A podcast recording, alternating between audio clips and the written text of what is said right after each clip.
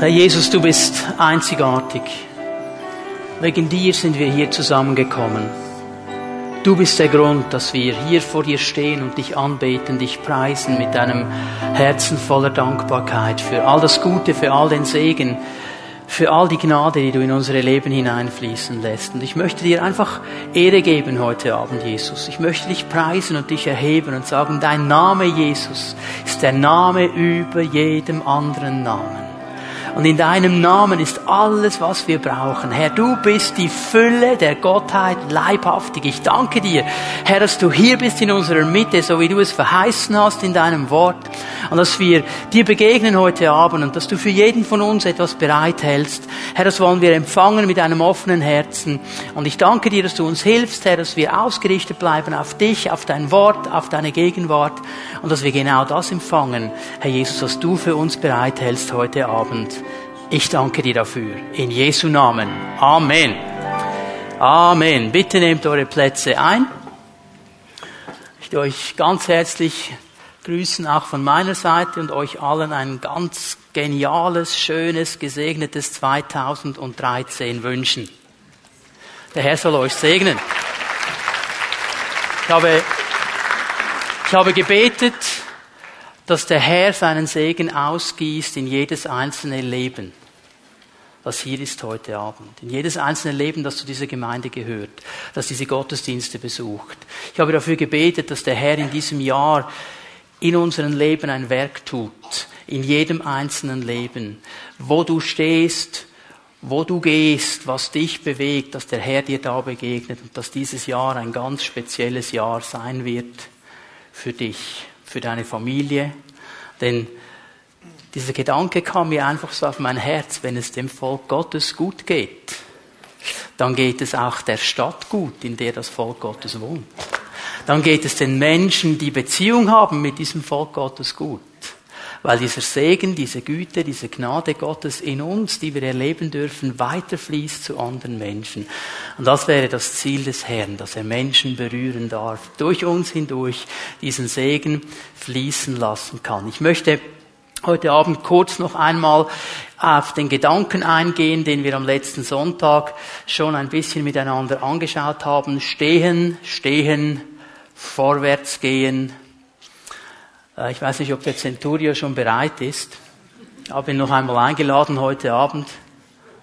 Ich glaube noch nicht. Der kommt dann einfach, wenn er bereit ist. Ich lasse ihn dann einfach hier stehen, damit wir dieses Bild nicht vergessen, dass der Herr uns gerufen hat, Soldaten zu sein in seinem Reich. Epheser 6, diese Stelle, die uns allen bekannt ist, wo Paulus davon spricht, dass wir die Waffenrüstung Gottes anziehen sollen und in dieser Waffenrüstung kämpfen sollen, in dieser Waffenrüstung das Land einnehmen sollen. Aber wie Paulus eben betont, zweimal betont, ganz stark betont in diesem Abschnitt, dass wir stehen sollen. Stehen, stehen, dass wir bestehen sollen und dass wir verstehen müssen, wir können nur vorwärts gehen, wenn wir stehen und bestehen.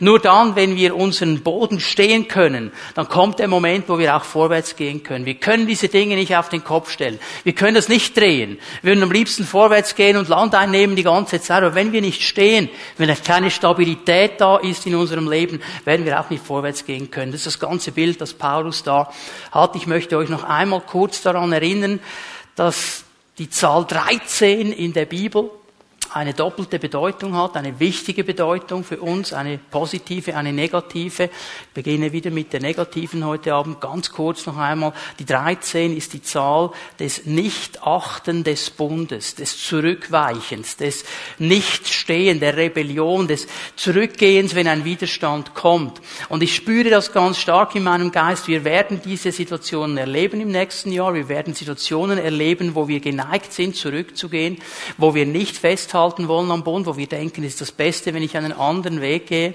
Ich habe im Gebet eine, eine Situation gesehen, Menschen von uns, die wie auf eine Klippe zugehen. Und der Herr sagt ihnen, geh vorwärts, geh vorwärts. Und sie sehen diese Klippe. Und sie sehen, wenn ich jetzt vorwärts gehe, logisch gesehen, werde ich da vorne abstürzen. Und das macht ihnen Angst. Und je näher sie der Klippe kommen, desto mehr Gegenwind, desto mehr Sturm kommt. Und sie schauen sich das an und sie haben Angst. Und der Herr sagt, geh, geh, ich bin mit dir, geh. Steh auf deinem Boden, geh vorwärts. Lass dich nicht davon abbringen, vorwärts zu gehen und mir zu vertrauen.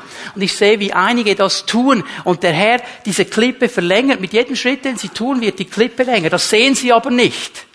Sie haben das Gefühl, sie sind auf, in der freien Luft, aber die Klippe wird immer verlängert mit jedem Schritt, den sie tun. Und ich habe andere gesehen. Guten Abend.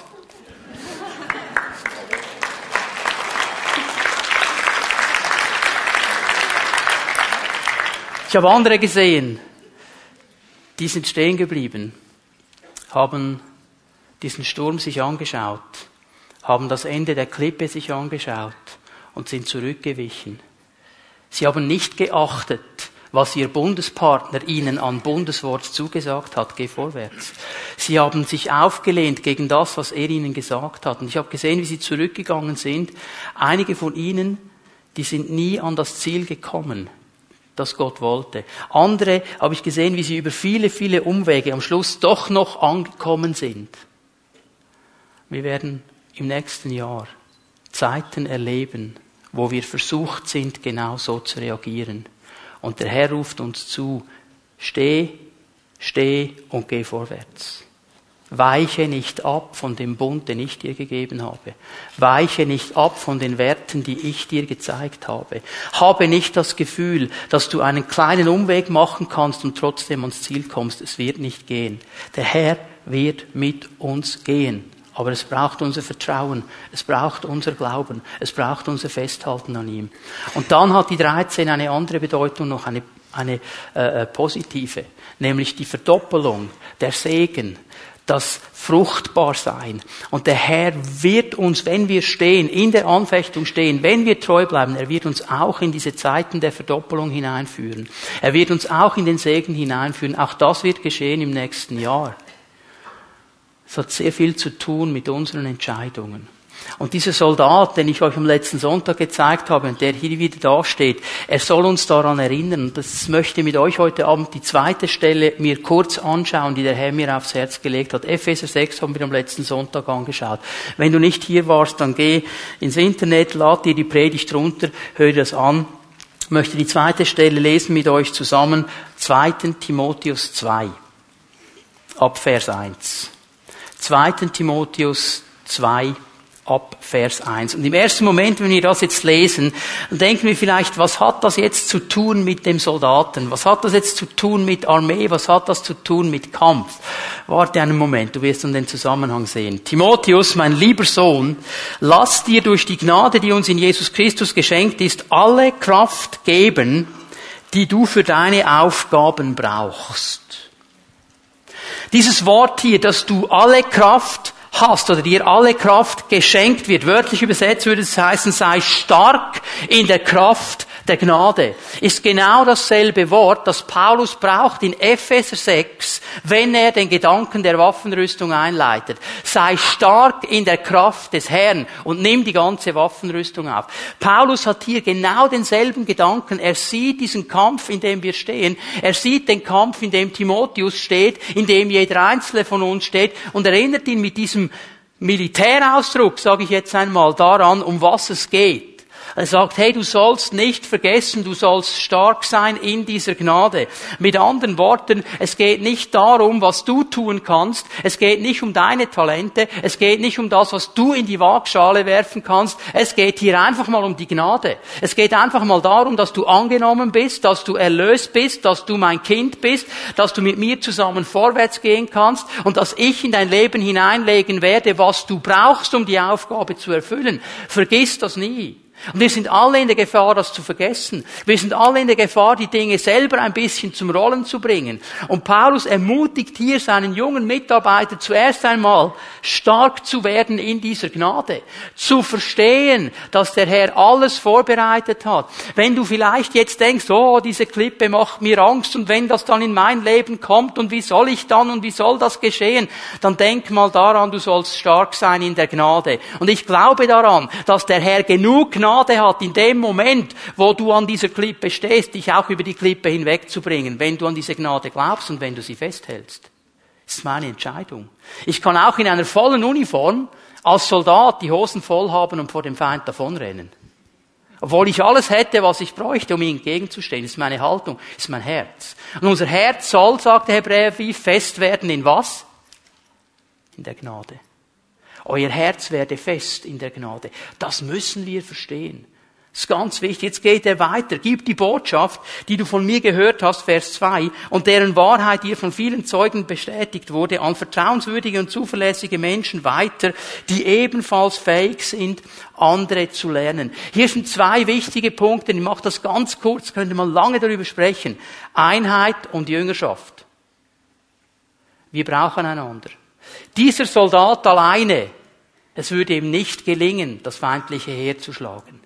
Aber wenn nebendran ein Soldat steht und nebendran steht noch einer und hier steht einer und hier steht einer und hier steht einer und sie nehmen in einer Einheit dieses Schild und gehen vorwärts, dann sind sie stark. Erinnert euch an die Schildkröte, die die Römer ja hatten, nicht mit den Schildern überall, da waren sie geschützt. Es geht um Einheit. Und was Paulus uns hier sagen will, Timotheus, du musst verstehen, Timotheus war der Gemeindeleiter in Ephesus, du kannst den Kampf nie alleine gewinnen.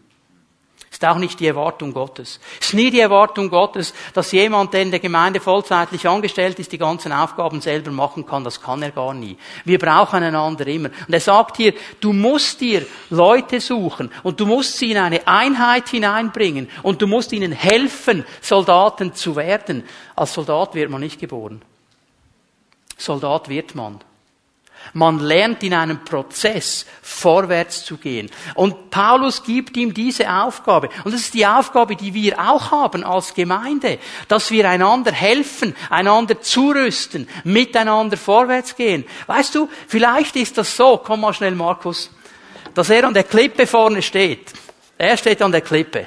Und hinten dran ist der, der, der nächste Soldat. Wir machen das mal so, okay? Und jetzt würde er am liebsten zurückweichen, aber wenn er kommt, kommt der andere Soldat und hilft ihm vom hinten vorwärts zu gehen. Der kann gar nicht anders. Und manchmal helfen wir einander im Glauben, okay? Indem wir das Glaubensschild nehmen, Dankeschön. Und einander im Glauben ein bisschen vorwärts helfen. Darum brauchen wir einander. Das ist die Einheit. Denn an dem Tag, wo ich stark bin, ist er vielleicht schwach aber am Tag, wo ich schwach bin, ist er stark. Und miteinander kommen wir vorwärts. Und darum müssen wir einander helfen. Er sagt, such diese vertrauenswürdigen, diese treuen Menschen. Hast du gesehen, dass er nicht sagt, such die besonders Gescheiten, such die besonders Begabten, such die Obertalentierten, such die Kreativen. Sagt er alles nicht. Er sagt, such die Treuen. Such die, die treu sind. Da ist vielleicht jemand in dieser Armee drin, der kann nie so gut mit dem Schwert umgehen wie Zorro der kann nie so schön den Speer werfen wie ein Speer. Weiß ich was, der kann das nicht. Aber er ist treu. Und er hat das Herz eines Löwen. Und er ist treu. Und dann, wenn der Schwertkämpfer die Hosen voll hat, dann sagt er ihm, komm, nimm dein Schwert und kämpf. Und er ist treu und er ist zuverlässig. Und der Zenturion und der General, die wissen, auf den können wir uns verlassen. Das ist nicht die hellste Leuchte, die ich habe in meiner Armee, aber auf den kann ich mich verlassen. Und Paulus sagt, mit denen kommst du viel weiter, als mit den hellen Leuchten, die nicht zuverlässig sind. Das ist Jüngerschaft. Such diese Leute. Wir müssen das verstehen. Wir brauchen einander in diesem Kampf. Und jetzt plötzlich, fast unvermittelt, fängt Paulus wieder an, von den Soldaten zu sprechen, im Vers 3.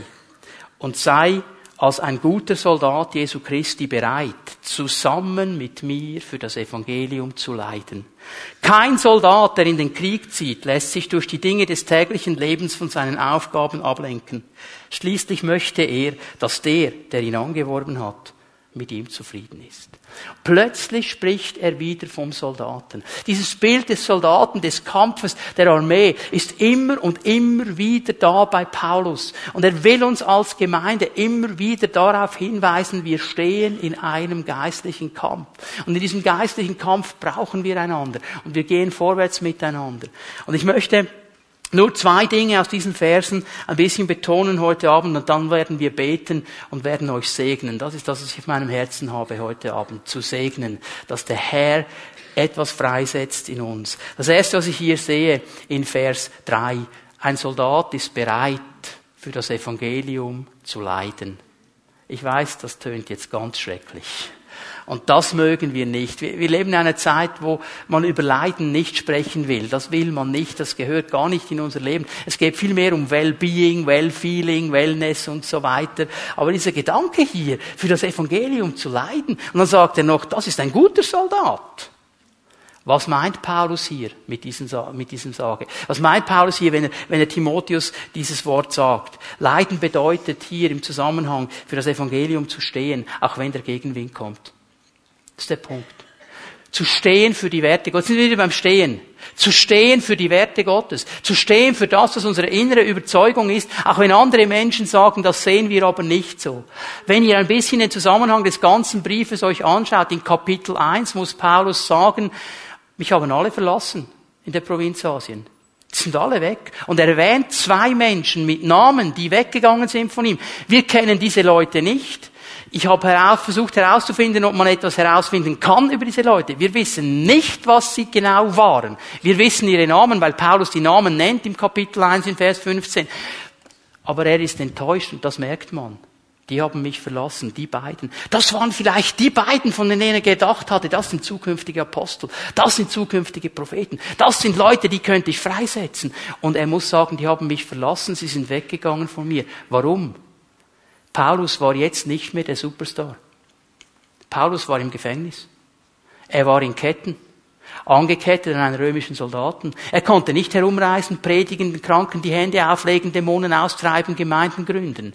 Jetzt war plötzlich etwas da von Leiden, etwas da von Widerstand. Und es gibt Leute, die sind so lange bei Jesus, wenn alles gut läuft und wenn es nicht mehr gut läuft, dann sind sie weg. Und dann suchen sie sich etwas anderes. Und dann finden sie ganz bestimmt einen Ort, wo jemand sagt, bei mir ist die Power los. Und dann sind sie da. Und wenn dann die Power nicht mehr da ist, dann sind sie an einem anderen Ort. Sie suchen nicht den Herrn. Sie suchen den Power. Sie suchen irgendwelche Spezialoffenbarungen, sie suchen irgendwelche Spezialdinge.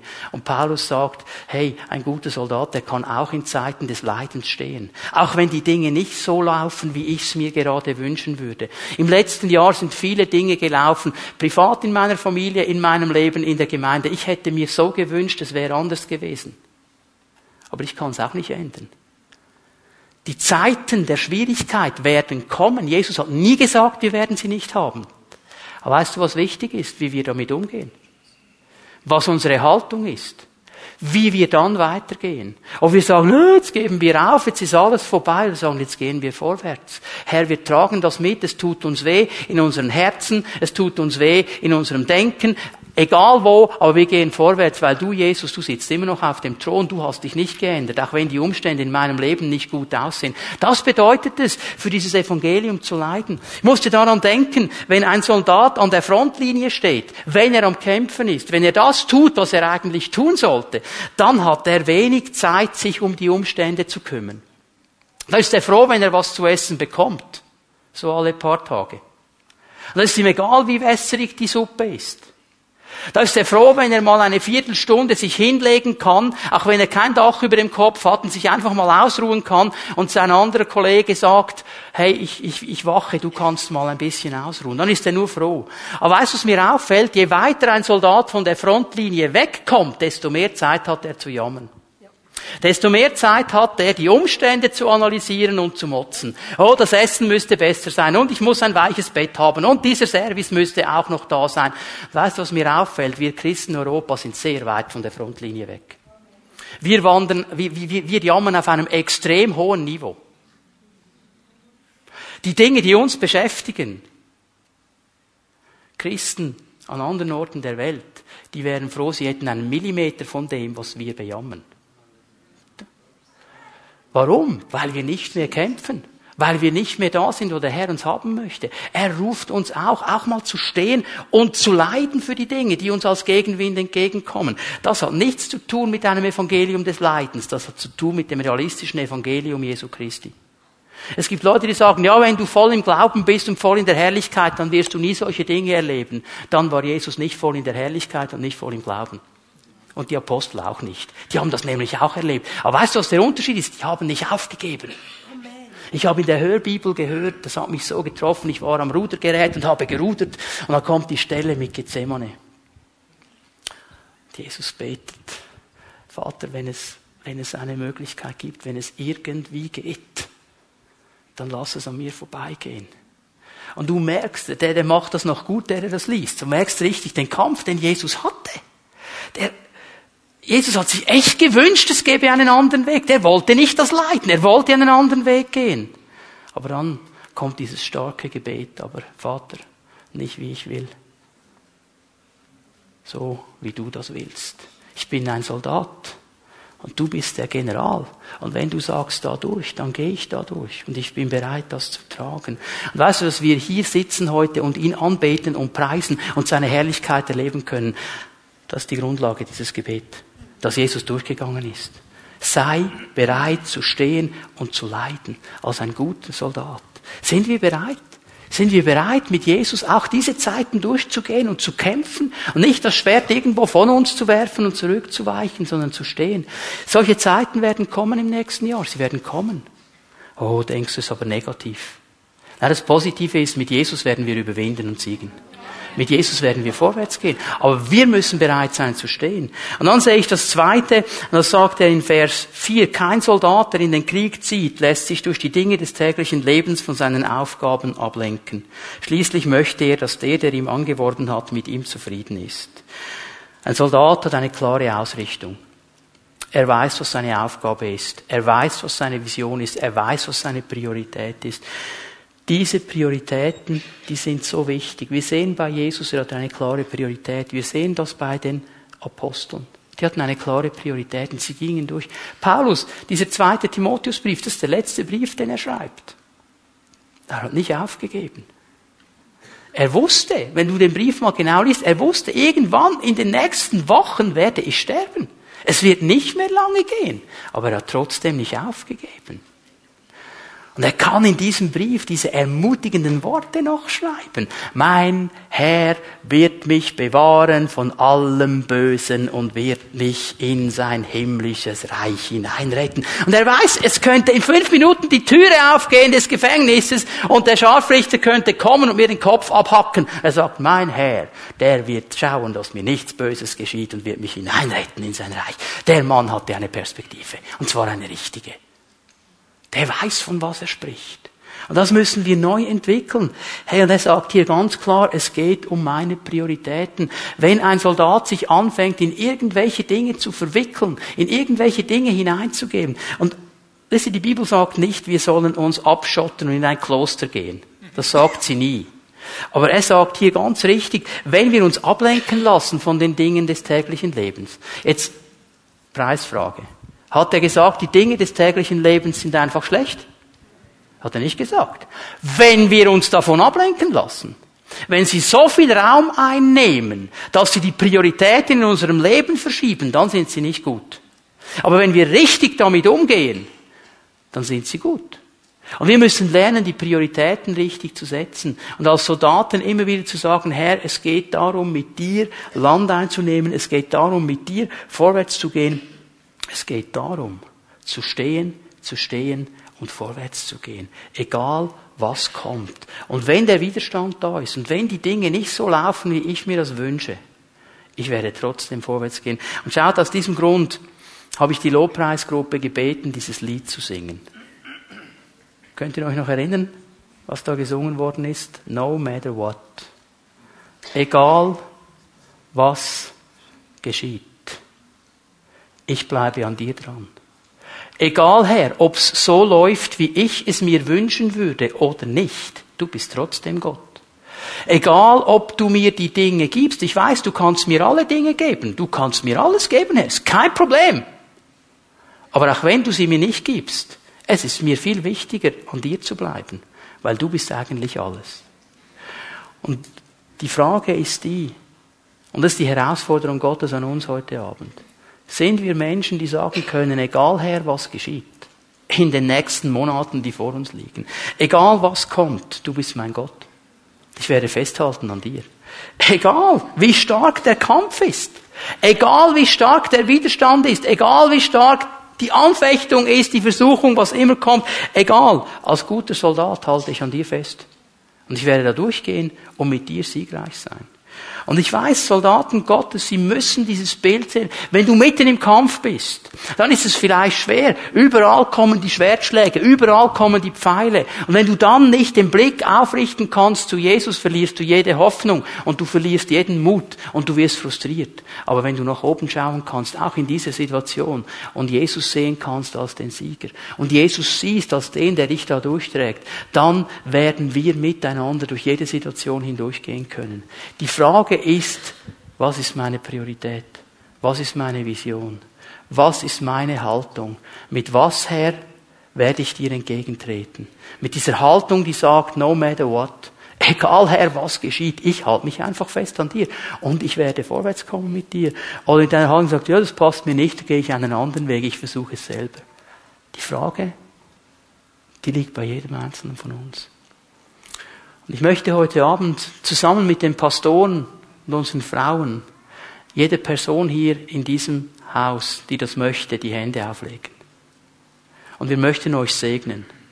Und wir möchten euch segnen und dafür beten, dass das, was dich am meisten beschäftigt, das, was dir am meisten Angst macht, da, wo du den meisten Widerstand spürst, für einige von uns, ich habe gebetet heute Nachmittag, das sind die Dinge, die gekommen sind. Einige von uns, muss vielleicht mehr auf diese Seite schauen, die werden im nächsten Jahr die Lehrabschlussprüfung machen. Du würdest es nie zugeben, aber hier drin, wow, wow, wow, wow, wow.